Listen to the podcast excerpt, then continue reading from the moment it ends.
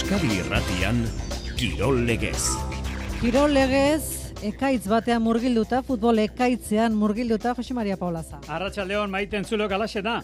Abenduaren, hilonen hogeita laua bitartean, egunero futbol partiaren bat, hogeita bian izan ezik. Hogeita iruan ere bai baitago Espainiako futbol ligan, bere garaian jokatu etzen partida. Eta kopan, Liga bakarrik ez, kopa ere izango baita, bueno, txapedunen liga ere bai, realaren kasuan, baina kopan sortzi euskal talde izango ditugu, bigarren kanporaketan eta aste honetan jokatuko da kanporaketa hori. Aste azkenean bost partida jokatuko dituzte, ostegunean hiru. Horren aurretik, gaur lasaitu hartutu seguru asko realzaleak, frogatu baitute barrenetxeak ez duela orkatilean lesio larririk, gaur bigarren mailan partidadako Eibarrek bigarren jartzeko aukera dauka zortzi terrietan bilarreal beren zelaian. Eta lesio ondorenak leku gehiagotan ere bai, osasuna jakin nahi du mojikak zer duen. Eta pilotan esate baterako, ba, bai estatu da azkenean, unai laso hasiko dela partida jokatzen. Berriro ere pilota lekuetan izango dugu eta txapelketakoarekin batera hasiko da, etzi tolosan, bera eta aranguren, hartola eta imazen kontra. Eta pilotan gaudenez, gaur garazein ziarrusta eta uarte dira, nian eta etxegoinen kontra, Gernikan zestako jaialdia Winter Series, Johan eta López, Ladutx eta Gorkaren kontra. Zozketa kontuak, eta kopa kontuak futbolean bakarrik ez, eskobaloian ere bai gaur jakin dugu. Urtarrilaren hogei hogeita bateko kanporaketan nork noren kontra. Datorren urteko Espainiako erreginaren eskubaloiko kopa donostian. Izango da azkeneko fasean, Baina horren aurretik, zubazo kanporaketa hori urtarrilean Malagaren kontra etxean. Eta beti honak ere etxean porrinoren kontra. Eta gaur tarte egin nahi diogu, zeklogorsari ere bai, baina maratoiari ere bai, ze garbidako beste aro batean sartu dela. Iaztik zetorren joera indartu 2000 eta hogeite honek. Eta Valentziako probak ere ore hori izendu egin zuen atzo. Inoizko laugarren markarik onenak gizonezkoetan, Sisai Lema, Etiopiarrak emakumezkoetan inoizko zortzigarren marka onena eta tartean Euskal Herriko inoizko markarik onena. Majida Mauf. Arabarrak egin zuen atzo marka hori. Bi ordu, hogeita bat minutu eta hogeita zazpi segunda. Ongi etorri entzuleo garratxaldeon, sarrerak ere izango dira pilota partietarako baina gero emango ditugu xehetasunak. Horren aurretik, futbolean Euskal Herriko taldeak demoraldiko lehiak eta tartek gogorrenean. Eta reala da noski astindurik handienean dabilena txapetunen ligako multzuen fasea ere azken jardunaldietan duelako. Pasaden azaroaren hogeita irutik. Datorren gabon egunera arte, egun bakar bat izango dugu futbol partiari gabe. Abenduaren hogeita bia. Horen kopako kanporaketakoak datoz, baina aurretik aipamen banatzo alabesek jokatutakoari eta gaur eibarrek duenari. Alabesek utxian amaitu zuen Mallorcan, lehen zatian nagusi izan zen, baina bigarren zatian estuantzean, ez da emaitza txarra honen bestez, jon guridi alabeseko jokalaria. Lehen osatile ona izen dela, e, eukitu gula situazio desente min gehiago iteko, e, neste mau, egilea biharren zatilean igual e, bai gehiago kostau zegula, ez baloekin imprezizio bastante, bastante eukitu, aurrien ez oso fine hon. Eta bueno, azkenien, ba, azkenien minututan sufritzen ez, baina nik uste talde hon baten kontra, talde oso fiziko baten kontra, ba, puntu hona eta eula, eta ber, urra maztien puntu hau ba, ona ite du. Alabezek uneotan, sortzi puntura du jaitxiereko ere mua, baina egia da bostera ere izan dezakela gaur zelta kadizi irabazi ezkero. Gaurkoak berdinketa izatea litzateke honena azpeitiarrak adirazi duen, ez guri? Zelta kadiz ustedez, eta bueno, eh, batetxoa, ba, bueno, eh, ondo etorrego zitzaigo baitare. Eta, bueno, eh, azkenien eh, urrengo aztien zentrau berdeu, eh, Las Palmas kontra partidu, partidu diferenti izangoa, eh, baloi gehiago, gehiago kombinatze behaiek, ez, ez da intalde fizikoa, eta bueno, etxian jokatze dut, eta haber puntu hau ba, ona ite Ba bai, alabezen txingurri jardunak, datoren larun batean izango du segida ligari dagokionez, larun bat arratxalde gordu bitan, Las Palmasen kontra, azken bi hilabeteetan, bi partida galdu ditu soilik alabezek, Atletico Madriden eta Barsaren kontra. Larun batean duen partidarako, etzi aproba polita dauka, kopan Katalunian bera baino irumaila berago dabilen terrazaren kontra. Baina kopa geroxiago aipatuko dugu, bueno, bide batez esan, alabezek, abenduaren hogeita batean Real Madriden kontra gazteizen bederatzi terrietan jokatu behar duen ligako partiarako, kluba berri mandu sarrerak agortu dira. Euskal Herriko futbolak eh, gainerakoan eta beste mailak ere kontuan izan da, gaur itxiko du asteburuko jardunaldia Eibarrek Villarreal B zelaian, Villarreal beren zelaian dauka partida zortziterriatik aurrera. Sekulako tropela dago, bigarren mailan urtero guari da gertatzen, dene maila zigo nahi dute, tropel horren burru, buru jarriko litzateke Eibar, Jonan Derdelaoz. Eibarrek aukera bikaina du zuzeneko igoeraren leian urratxe sendoa egiteko. Armaginen taldeak osatuko du bigarren mailako emezortzigarren jardunaldia gaur iluntzeko zortzi terdietan. Bilarre beren zelaian jokatuko du Eibar seigarna da zelkapenean, hogeita mar punturekin, baina garaipena lortuz gero bigarren kokatuko da. Joseba Etxeberria, entrenatzailea. Badakigu, e, ba, bueno, partidu e, gorra izango dela, e, beraiek, e, bueno, naiz eta ba, arazo batzuk eduki e, hasieran e, badakigu jokalari onak e, dauzkatela eta eta bueno, gogotsu gaude, ez, gainera e, ba, zelaia oso ondo egongo ere bai eta eta bueno, guretzako ba, bueno, partidu garrantzitsua. Aurkaria jaitxera postuetatik ies egin nahian ari da eta garaipen premia du. Ordea, Ibartarrak ere irabazi goze zariko direla aurreratu du anaitzarbila kapitainak. Bat zer eh, aipatu behar balin badugu, ba, goze hori, ez? Eta partidua sartzera ba, goze horrekin eta inposatu pizka bat gure jokua eta, bueno, guna iduguna, gurea begiratu bakarrikan, ez besteengan e, pentsatu, ze, bueno, badakigu talde hon badakagula, besteak bezala, baina, bueno, goze hori e, saiatu behar da aurkitzen eta e, ikus dezatela bilarrearek ere, ba, guk ere hor goian egun nahi dugula eta talde sendo bat garela eta irabazteko gozarekin jungo garela. Eibarrek jokalari guztiak pres ditu gaueko bederatzietan hasiko den partidarako, baina Álvaro Tejeroren zalantza du Joseba Etxeberria teknikaria. Eibarrek irabazi ezkero, zeharka mesede amore bietari berari ere bai, atzo galdu egin zuen amore bietak burgosen kontra utxe da bat etxean, eta amore bietak e, bilearre aldu, esate baterako arrapatzeko helburua amazazpi puntu bilarrealek amalau ditu amore bieta galegia gaur bilarreal bek galtzea eibarrek irabaztea gomeni. Realak berri eman du, esan dugu lerro burutan ander barrenetxeak azkenan ez duela lesio larririk orkatileko biurritua duela soilik. Eta futbolzalea jakindeza, aste azkenean, menu hause daukagula kopan, andratx reala lauretan, Terraza alabez, lauretan, kopa da, Levante Amorebieta zazpietan, zazpietan baita ere, Eguesi Bar Mallorca eta bederatzietan Tudelano Las Palmas. Eta ostegunerako ditugu, Melilla Eibar, Kaion Atletik eta Sestao Zelta. Eta ziklokrosa, bueno, veterano bat entzun behar dugu, atzo urdienen garaile, eta ia mobistarreko maiotak aintzear da, gorka izagere. Oso pozin nahu bai, urdiengo garaipenakin, eta eta bueno, aurten eh, lasterketa batzuk egitea pentsatuta nabil eta eta bueno, ba, ondo hasi eta ea urrengoetan e, horrela jarraitzeko aukera daukeun. Dakizuen ez, kofidi taldera doa, profesionaletako ibilbidean anaiarekin batera gorka izagirre atzo, bigarren urdianen, Aitor Hernandez veteranoa. Bigarren postua lortu dut, e, gorka izagirre irabazi dau lasterketa, baina ni oso posik emaitxagakin, emaitxagakin, eta Ba, bueno, zirkuitoa gogorra izan da, gorka eseban atxokorritu, eta azkenen azkenengo partean lasterketan, ba, pizka indarra gehiago eduki dau bera. Olatzo dorio zola, emakumezkoetan garaile? Ez ditut oso sensazio honak izan, baina ja, bigarren itzulitikan alde indet, tartetxo bat eta irabaztea lortu dut. Alde hortatik angustua, ez eta sensazioak ez dian bat onak izan. Bueno, ikusten dugu beraz, Euskal Herriko denboraldian veteranoak direla nagusi. Ea nazio artean ze ikusi duen usabiagak, Xavier, Arratxa León. Arratxa León, Xavier. Badirudi, belaunaldien arteko talka garbiagoa dela Europan Euskal Herriarekin alderatuta, ez da?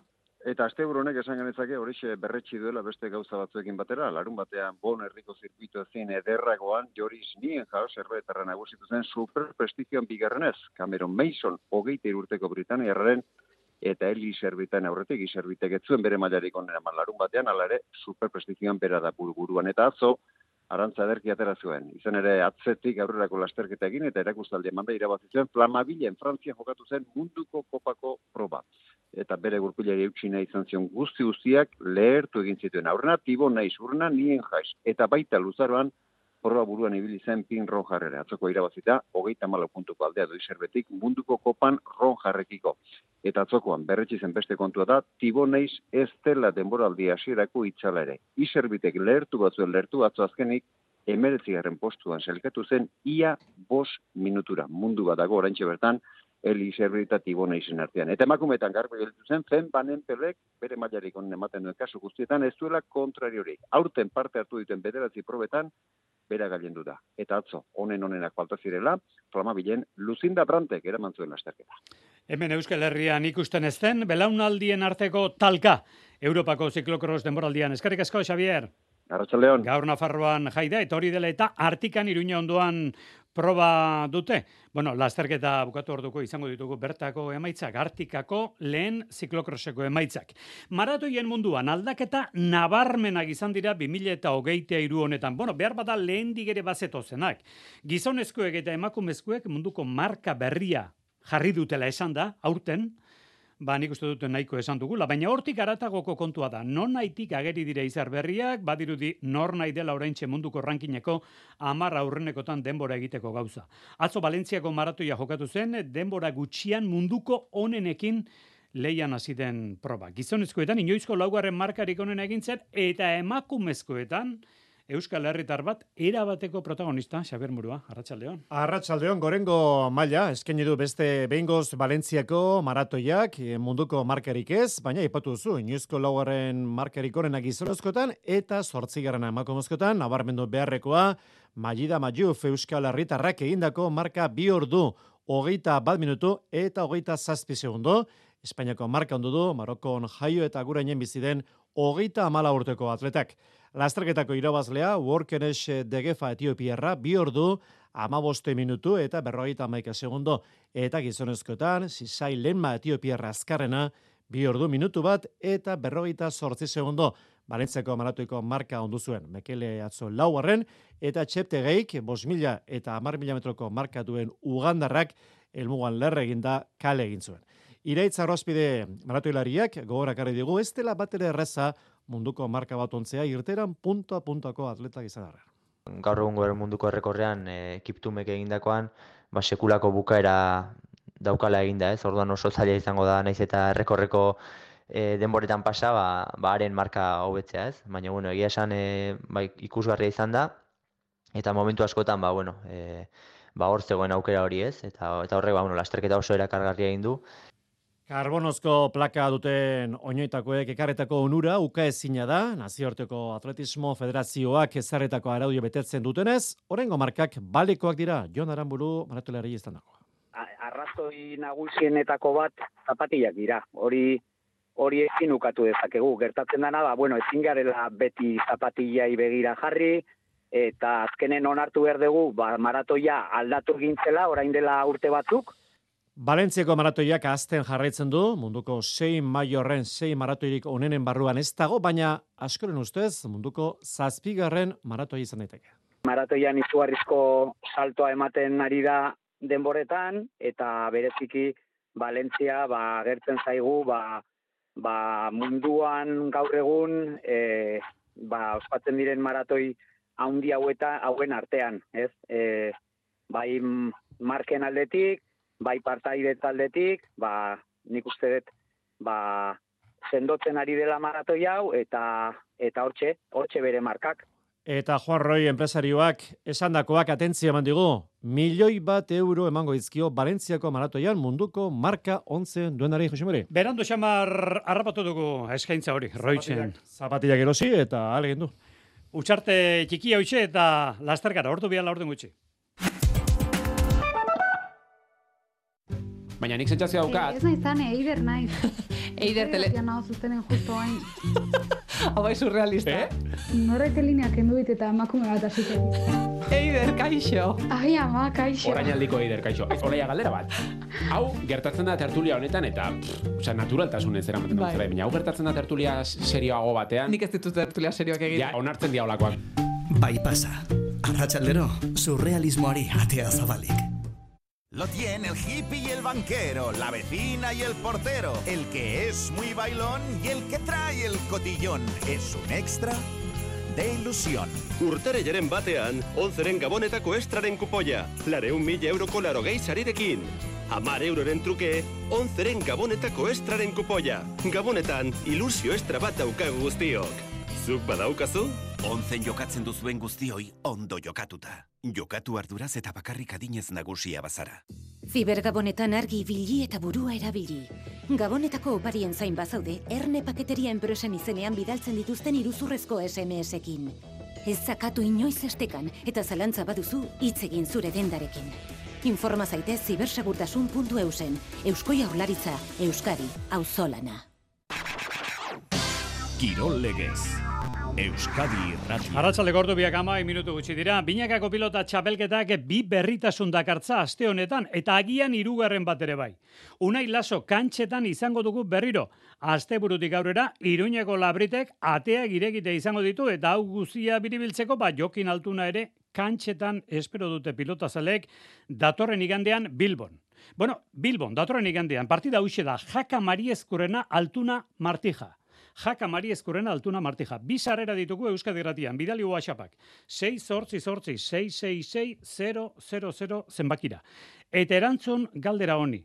Lau horien artean, Jaka Mari Eskurren altuna martija, lau horien artean zenbat txapela dituzte, lau terdian buruz buru eta binakako txapelketan. Uste dut arrasto guztia gainditu ditugula eta behar bada zaitasun handixan barreko galdera dela, baina eskuko mobilak eta bar, lastar izango duzu erantzuna. Zenbat txapela dituzte lauren artean, jaka Mariezkorena altuna martija. Bueno, partida horren aurretik, bigarren jardunaldiko azkenekoa etzi tolosan hartola imaz, laso aranguren.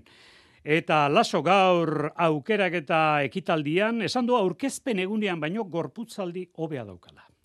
Bai, bai, bai, azkenean eh, pare bat entrenamendu egin dituen, eta, bueno, hasieran normala da, ba, nintzen ongi ikusten, baina, bueno, az, azkenengo entrenamendutan, ba, asko zobeto entrenatu dut, ja, ondo desplazatzen naiz dia kantxan, eta, eta bueno, egia esan, ba, oso gustora. Orain kontua da buruak ere ondo erantzutea. Esan nahi da, horren beste denbora kantxatik kanpo egon eta gero, gero berriz ere pilotalekuan zaude eta burua hasten da, baina aldaka ondo ote dago, dena bere lekuan ote daukat, beldurrik ez du kantxan mugitzeko. Ez, ez dut bildurraik. Eta horregatik ba, hausartu naiz ja jokatzera, azkenen bildurra jaken dut. E, bildur gehiena nuen hori igual zabalean ba desplazamentu hori egiterakoan, baina, baina bueno.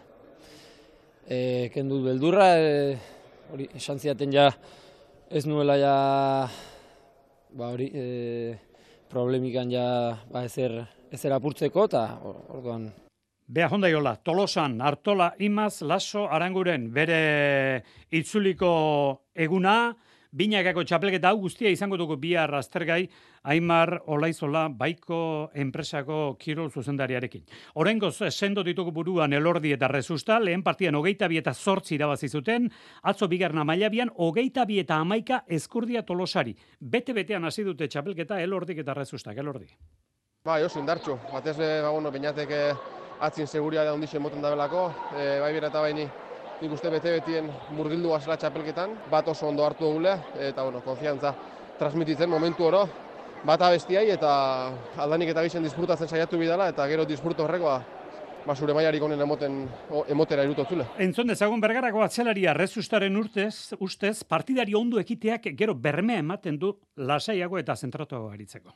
Bat ez behu uste hasiera ba, fuerte dula, e, partioan oso ondo sartu, bixok, aitorreko saketik eta be mina indau, e, erape hasierako duda horrek egalku baino gehiago akosta jake partiduan sartzea eta hasieran zabaldutako tarte horrek askotan importantiak izaten dira, eh? bai, bueno, bai marka irantza, baina buruantza be bai, tranquiltzu hau jokatzeko, eta tenean marka hori aldetik e, oxe, puntu ona, e, bitik bit, eta hasiera hau bezin izan. Ezkordiak eta Tolosak ere hasi ondo hasi zuten txapelketa, baina bigarrenean kolpea, atzo hasieratik ezinean Xavier Tolosa. Ja, hasiera hasieratik ez da izazpita utxo jarri e, partidu naurretik eta behin olako distantzia hartuta zaia geho buelta ematen eta horrez gain ba partidu guztitzean nik uste behai egu baino gehiago izan diala eta ez do, ez do besteik. Bigarren jardunaldi hau diogun bezala, etzi itxiko dute tolosan. Eta datorren igandean Bilbon irugarren jardunaldiko partida Jaka Mariezkurrena altuna Martija zenbat txapela dituzte lauren artean. E, jendeak egin digu galdera, baina promozioak ere bai ez bakar bagarrik maila nagusian lortutako txapelak, baina disiplina guztietan binaka, banaka, lauterdian lauren artean zenbat txapela berriro diot Jaka Mariezkurrena altuna Martija, astea ere aldrebesa da jaiegunak eta bar, eta beraz datorren ostegunean egingo dugu zozketa. Baina azpen presako teknikoa Jona Pesetxea gurekin da asko pelotaz eta badakigu lauterdian bete-betean asmatu zuen. Esan zigun, adi peio etxeberriarekin. Bueno, beraz, eh, argi baten bilagoaz, Jon, Arratxaldeon?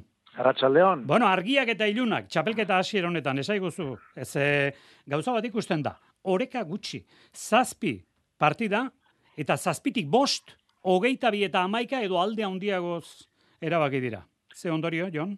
Bueno, eh, ondorio gatetzeko igual goixa mar da, ez bilarnu aldekin, e, batzu lesionatuta daudelako, eta bestek e, joko puntu gutxikin, baina bueno, horri guztien da, ba, ba indarreko atzelarik ahintzen nahi diala eta difentzia markatzen.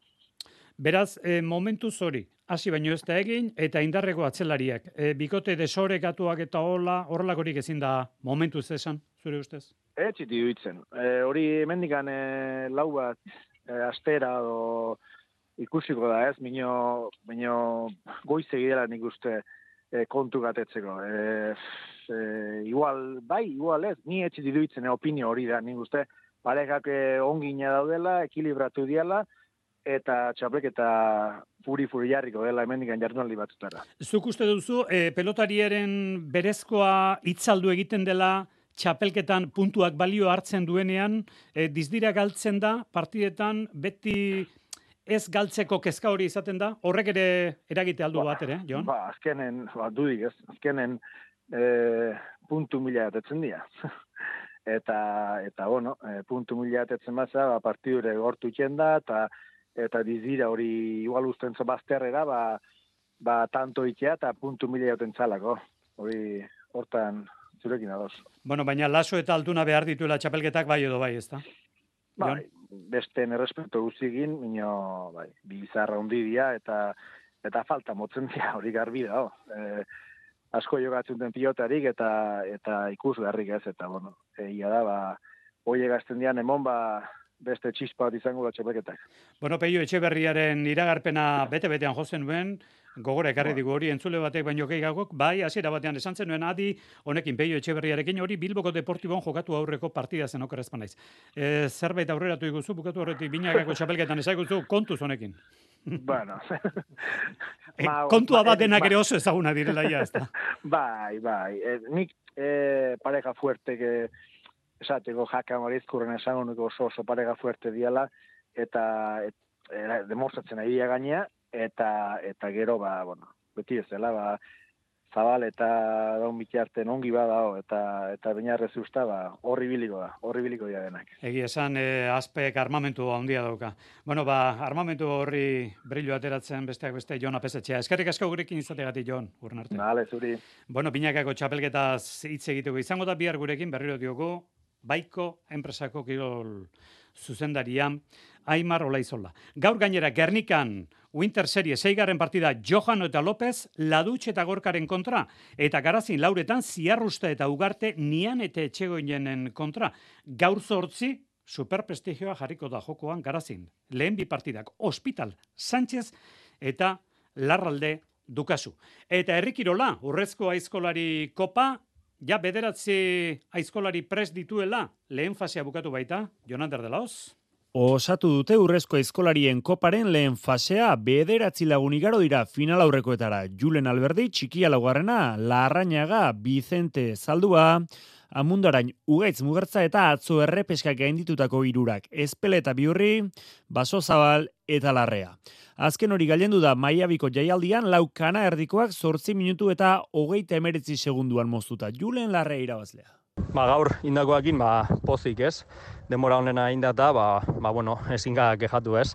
Azkenean, ba, bueno, lau kanardi eh, ez da lan asko diferentzia handiak ateratzeko, adar bat edo ba, diferentzia izan liteke, da, da bueno, ba, kanera burua, ba, bueno, beste ez, e, barikuko finalean e, daukat eh, jarrita, entrenamenduak eta ba hortara egon dia, da, eta bueno, gaur pozik, eta, eta bueno, ba, oso ondo baloratuz. Espeleta selkatu da bigarren amairu segundura eta baso zabalirugarren emezortzira. Hortaz, finalerako selkatzeko leian izango dira hiru eiskolari horiek ere. Bi probatan jokatuko dituzte finalerdiak, hilaren amarrean eta amazazpian. E, Mailabiko pilotalekuan jokatu dute alaber emakumezkoen binakako arrilla sotzaile txapelketaren lehen jardunaldia. Maili gesalaga eta lierni osa zarauztarreko satutako bikotea aritu da eta laurogeita meika jasoaldi egin dituzte guztira. Bueno, itxura batean erronka handi xamarra jarri dugu, baina jendea bete-betean ari da asmatzen zenbat txapela jaka Mari Eskurrena altuna martijak datorren ostegunean zozketa, datorren igandean Bilbon jokatuko den partidarako bizarreren zozketa. Eta saskibaloi jardunaldia bukatu horretik, bueno, denetik izan dugun jardunaldia, baina normala da, batzuk irabazi eta besteak aldu. Eta normala da hori, tartean lointek Araski, Xabier Murua, derbia ere bagen ukalako. Derbi lehiatua, luzapena erabakitakoa, atzo malosten, azkenean araskiren zate saria, irurogeita lau eta irurogeita sei, arabarrak gorun zutoaz, azkeneko bost jardubaldietan lau garaipen, eta ondorioz selkapeneko zulotik ateratzeko aurrera pauso eman dute.